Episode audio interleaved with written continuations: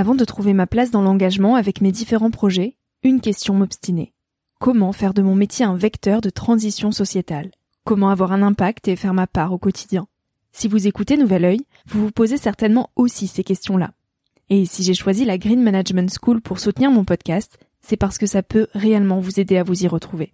Se former au métier de la transition écologique, ce n'était pas si accessible il y a quelques années, mais ça l'est aujourd'hui. Ça l'est tellement que l'on ne sait plus qui croire, quelle formation entreprendre, ni ce que ça vaut. Alors j'ai fait les recherches pour vous, et j'ai trouvé l'école que j'aurais tant aimé faire il y a quelques années, quand j'étais paumée. Des cours approfondis sur le climat, la biodiversité, l'agronomie, la géopolitique, mais aussi sur les modèles économiques vertueux, le tout dispensé par des spécialistes et des personnalités inspirantes. Créer un autre lendemain que celui qui s'annonce, c'est leur mantra, et derrière cette idée, la mission de Green Management School est de former de nouveaux managers capables de transformer les entreprises et les organisations de l'intérieur. Toutes les informations sont en description. Merci à Green Management School de croire en nouvel œil en soutenant cette saison de podcast. Tout de suite, place à un nouvel épisode.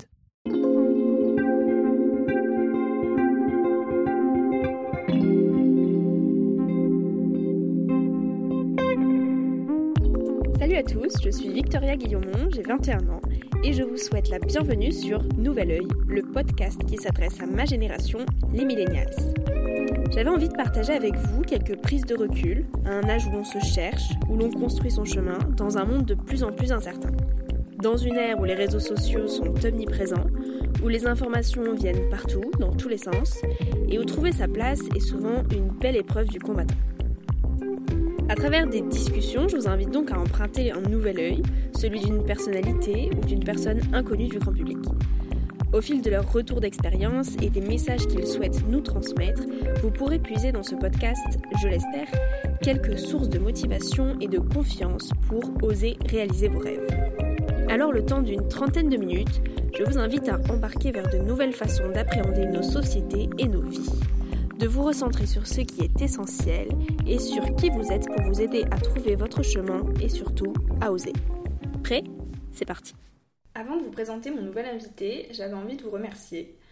Euh, de vous remercier d'être de plus en plus nombreux à suivre les aventures de Nouvel Oeil et à me faire vos retours.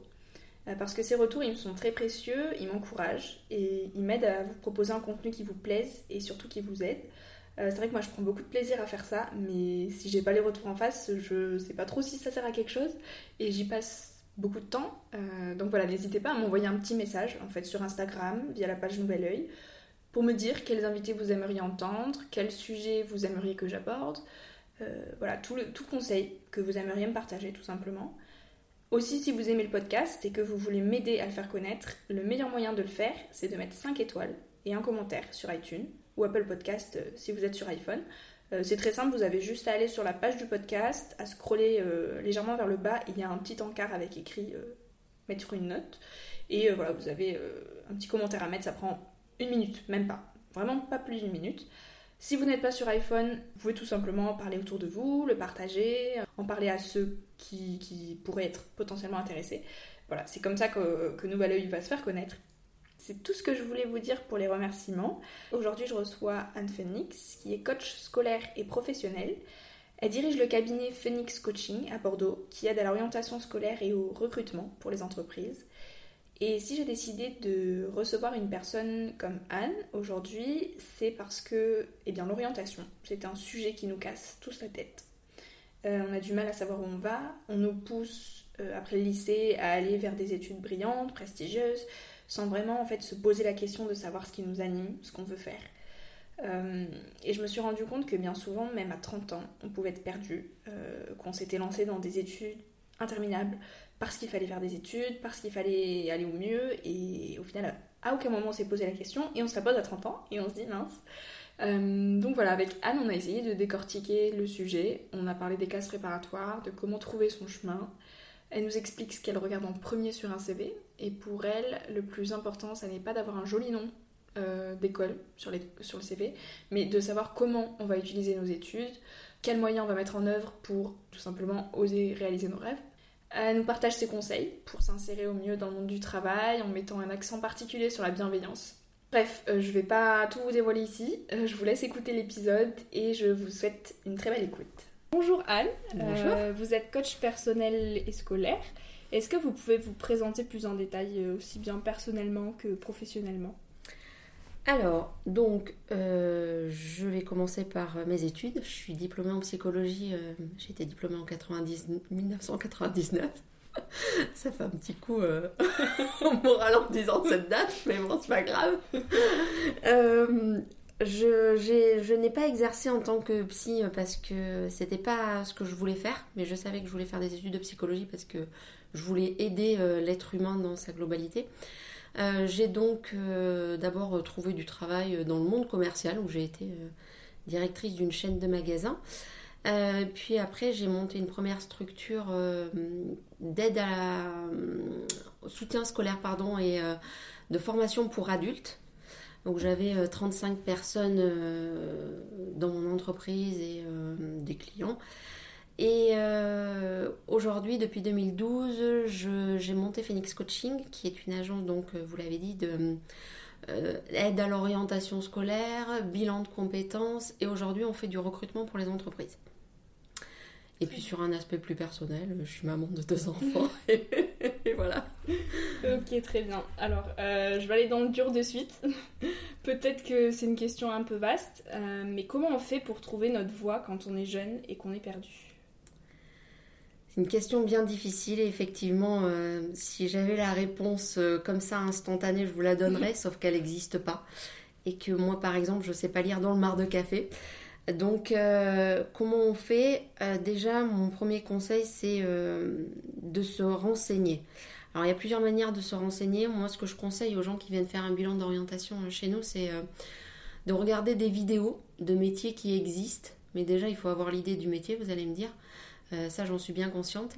Euh, et alors, pour avoir des idées de métier, ben, déjà, c'est euh, autour de nous, on a plein d'adultes qui exercent plein de métiers différents. Et ces adultes ont aussi des amis qui exercent des métiers. Et donc, se renseigner sur notre réseau le plus proche, en fait. Et se dire, ben, tiens, lui, il fait quelque chose qui pourrait m'intéresser. Allons essayer d'explorer. Allons essayer de discuter avec la personne et de se renseigner. Voilà.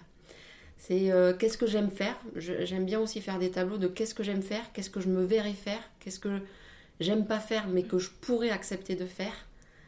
Euh, mais euh, c'est vrai que quand on est jeune, je vois des, étudiants aujourd'hui de 15 ans leur demander de trouver leur voie bah professionnelle, c'est compliqué. C'est jeune, parce qu'on sait même pas tout ce qui existe.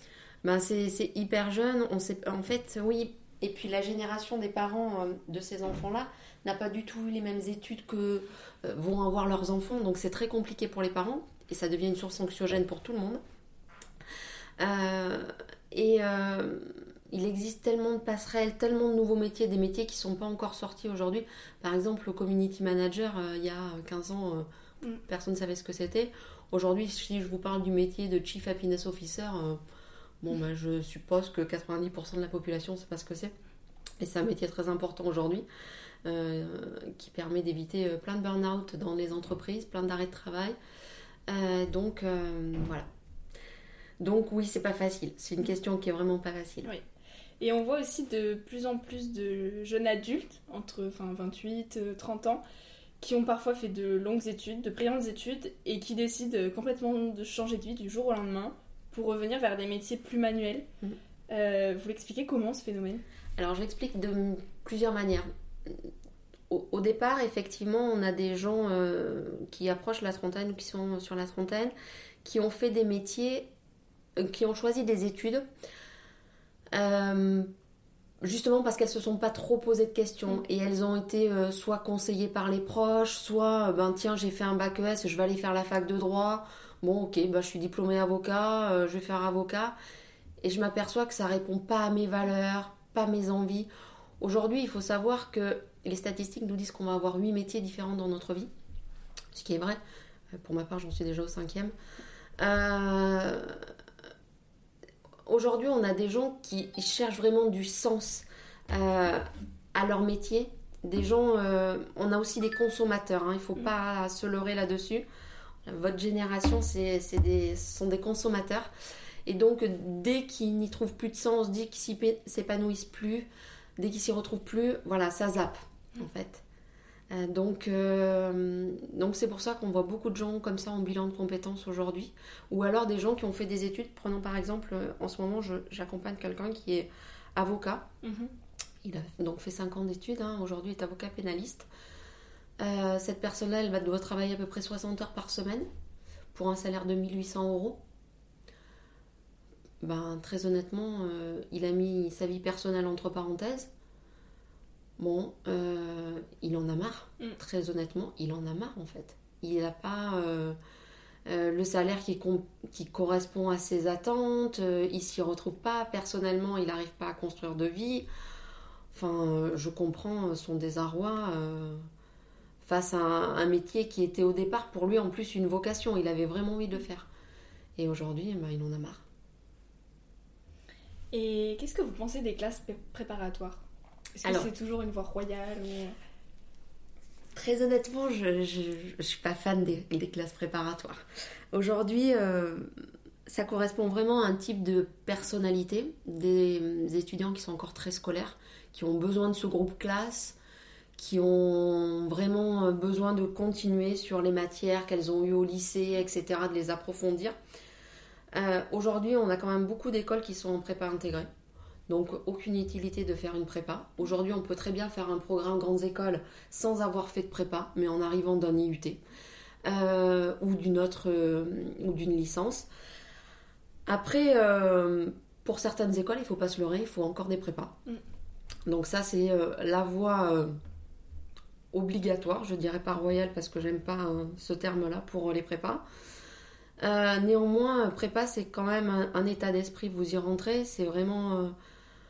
Euh, voilà, vous êtes euh, dans un groupe classe, certes, mais enfin, tous vos camarades de classe, c'est pas vraiment vos camarades, hein, c'est vos concurrents, puisqu'ils vont tenter les mêmes concours que vous. Et qu'on sait très bien que ben, ce sont les meilleurs qui vont être pris, que les autres, ils vont obtenir des écoles qu'ils auraient pu intégrer sans avoir fait de prépa. Donc parfois, on s'inflige un peu euh, deux années euh, compliquées parce qu'on met quand même sa vie euh, personnelle entre parenthèses puisque c'est vraiment très très intense la prépa. Voilà, donc ça reste un état d'esprit pour des gens qui, qui ont besoin de faire certains types d'écoles. Et concernant les écoles de commerce, parce que c'est un petit peu la mode en ce moment, tout le monde va, va en école de commerce, est-ce qu'il y a vraiment une différence ou, Enfin, je pense qu'il y en a une, mais quelle est la différence entre vraiment le top 5 des écoles de commerce, HEC et SEC, et après toutes celles, euh, on va dire, euh, dans le milieu du panier? Est-ce qu'il y a vraiment une différence? Alors, déjà, il y a une différence à l'entrée, hein, puisque le concours euh, n'est pas le même. les profils des étudiants ne sont pas les mêmes par conséquence. après, aujourd'hui, on est en France. En France, malheureusement, on recrute encore au nom du diplôme inscrit sur votre CV. Euh, il faudrait qu'on se mette un petit peu en mode anglo-saxon, ça nous ferait pas de mal et recruter euh, un individu euh, par rapport à sa personnalité et ses soft skills, ce qui arrive et j'en suis bien contente justement puisque moi c'est ma manière de recruter. Alors oui, vous vous inscrivez un magnifique nom.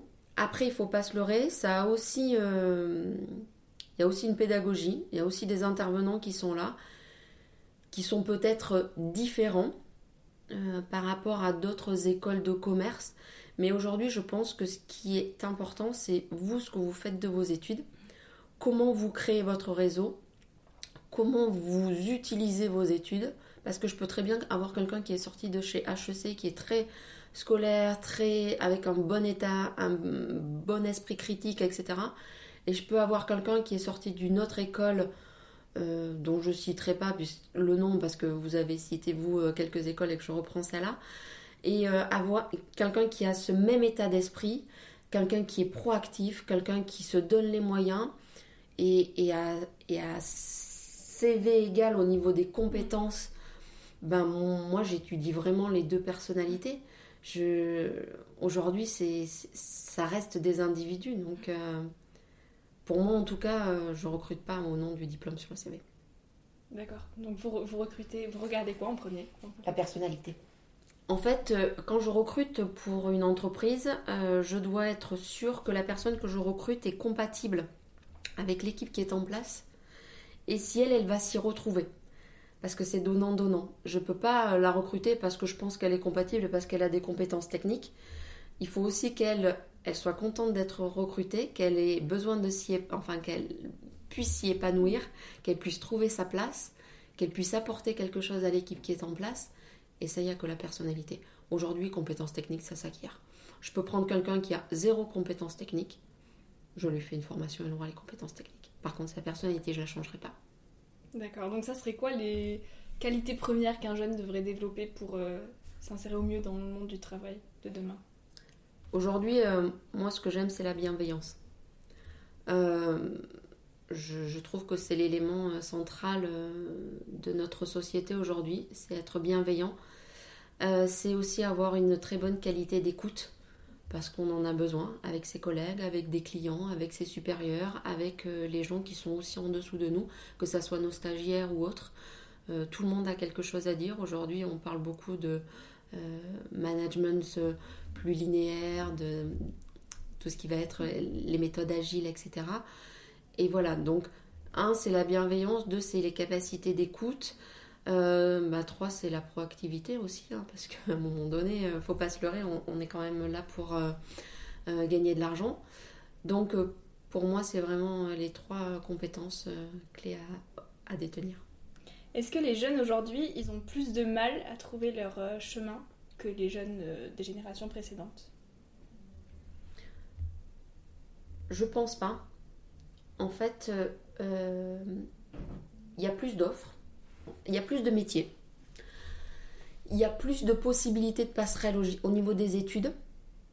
Et je pense au contraire qu'on a plus de rebonds possibles. Prenons moi mon cas par exemple. Euh, alors j'ai fait psychologie et aujourd'hui encore en psychologie, euh, à part euh, bifurquer sur sciences de l'éducation ou sociologie, je vois pas. Mais aujourd'hui, un jeune qui rentre en école de commerce, il peut très bien bifurquer vers plein d'autres choses. Ou un jeune qui rentre en licence de droit, il peut bifurquer vers euh, une école de commerce ou autre chose. Donc je trouve qu'au contraire aujourd'hui les passerelles et les rebonds sont plus faciles qu'à à mon époque en tout cas et qu'on a moins si on, est proactif cette fois-ci euh, sur euh, ses recherches, ses investigations métiers, etc. Je pense que vous pouvez arriver à trouver plus de possibilités, plus de réorientation. D'accord. Est-ce que vous nous conseillerez d'aller vers ce qui nous fait vibrer ou vers ce qui est fiable? Parce que parfois on a envie de suivre nos passions, euh, mais on est limité par le peu de débouchés qu'il y a derrière. Euh, donc on bifurque vers une voie un peu plus sûre mais qui nous anime moins. Euh, donc qu'est-ce que vous en pensez? Est-ce qu'il vaut mieux suivre ce qu'on a dans les tripes ou aller vers le côté plus sûr? Alors, moi je serais tentée aujourd'hui de dire à mon âge d'aller vers ce qui vous fait vibrer parce que, euh, je vous l'ai dit, vous êtes une génération de consommateurs et, euh, ce qui vous anime, c'est ce que vous aimez, en fait. Dès que, dès que ça va plus, on le voit, vous zappez beaucoup plus vite. Donc moi, je, répondrai ça. Après, euh, vous êtes bien obligé d'aller faire vos courses au supermarché pour manger. Donc parfois, on prend des choses, mais on sait très bien que vous n'allez pas les faire longtemps. Mm. Donc si euh, vous en avez la possibilité, prenez plus des choses qui vous font vibrer, qui vous animent, etc. On sait que vous serez plus proactif et que vous resterez plus longtemps et que vous développerez des compétences, que vous montrez en compétences, que vous serez capable de former d'autres personnes, etc. C'est mon conseil. Aujourd'hui, moi, dans mes bilans de compétences, une de mes premières questions, c'est qu'est-ce que vous aimez, qu'est-ce que vous n'aimez pas Ok. Qu'est-ce que vous pensez du voyage C'est-à-dire euh, Est-ce que vous pensez que ça hum, que c'est une étape importante quand on est jeune pour, euh, pour se chercher, pour se trouver, pour euh, savoir ce qu'on aime? Euh, Alors il y a plusieurs réponses à ça parce que le voyage on peut le faire à titre personnel, on peut le faire dans le cadre d'une césure, on peut le faire dans le cadre de stages à l'étranger pendant nos études. Donc à titre personnel, faire des voyages, ben, ben, ça ouvre un état d'esprit, ça nous permet de voir d'autres cultures. Bien entendu, si on sort des hôtels, etc. Euh, donc tout ça c'est bénéfique. Aujourd'hui, je pense qu'on a tous les moyens qui sont à notre disposition pour pouvoir voyager partout euh, avec euh, un budget même très réduit. à titre, dans le cadre d'une césure, moi je trouve ça génial en fait. J'aime beaucoup euh, que les étudiants me disent euh, qu'ils sont partis. Alors, dans le cadre d'une césure, on a le droit de faire 6 mois et 6 mois. Et dans ces 6 mois, effectivement, deux fois 6 mois, on peut partir à l'étranger. Et je trouve ça très enrichissant. Vous avez exploré une autre culture. En plus de ça, vous avez travaillé. Donc, vous avez vu d'autres méthodes de travail, euh, d'autres problématiques que vous pouvez utiliser pour améliorer, revenir en France ou pas. Ça vous fait découvrir des pays peut-être dans lesquels vous aimeriez travailler. Quant au stage euh, dans le cadre d'une école, bon ben moi, euh, dès qu'il y a de la pratique, qu'elle soit en France, à l'étranger, je trouve ça bénéfique. Quand elle est à l'étranger, c'est voilà, on, va revenir sur faire une année de césure ou mmh. partir un an pour moi, ce n'est que du bénéfice. Aujourd'hui, je trouve qu'on n'a pas des enfants français, puisque là on est en France et donc on va parler. moi, pour moi, j'ai, moi, mes fils, je ne considère pas qu'ils sont français, je considère mm. que ce sont des enfants du monde. Et euh, je ferai tout pour qu'ils euh, découvrent. Déjà aujourd'hui, euh, je leur fais découvrir le monde. Hein. Mon fils a deux ans et demi a fait la côte ouest des États-Unis. il a cette chance-là on les emmène euh, partout dans le monde euh, dès qu'on voyage. Donc ça c'est déjà une chance pour eux.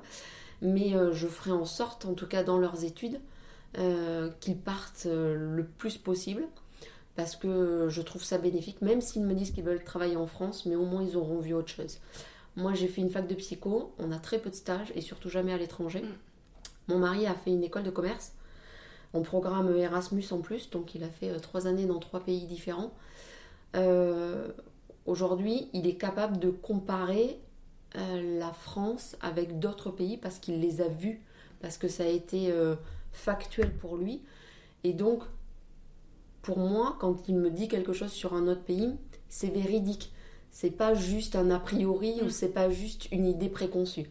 Voilà. En un mot, euh, qu'est-ce que vous aimeriez dire aux jeunes qui cherchent leur voie aujourd'hui? Un mot, c'est compliqué. oui. Euh, un mot. Euh, investigation. Et pour finir, j'aime bien demander à mes invités quelle est leur citation préférée. En fait, c'est pas une citation qui est connue, mais moi j'ai. Euh, dans ma vie de tous les jours, c'est. c'est relève-toi et marche. Voilà. Bah, merci beaucoup d'avoir accepté cette interview. Je vous en prie.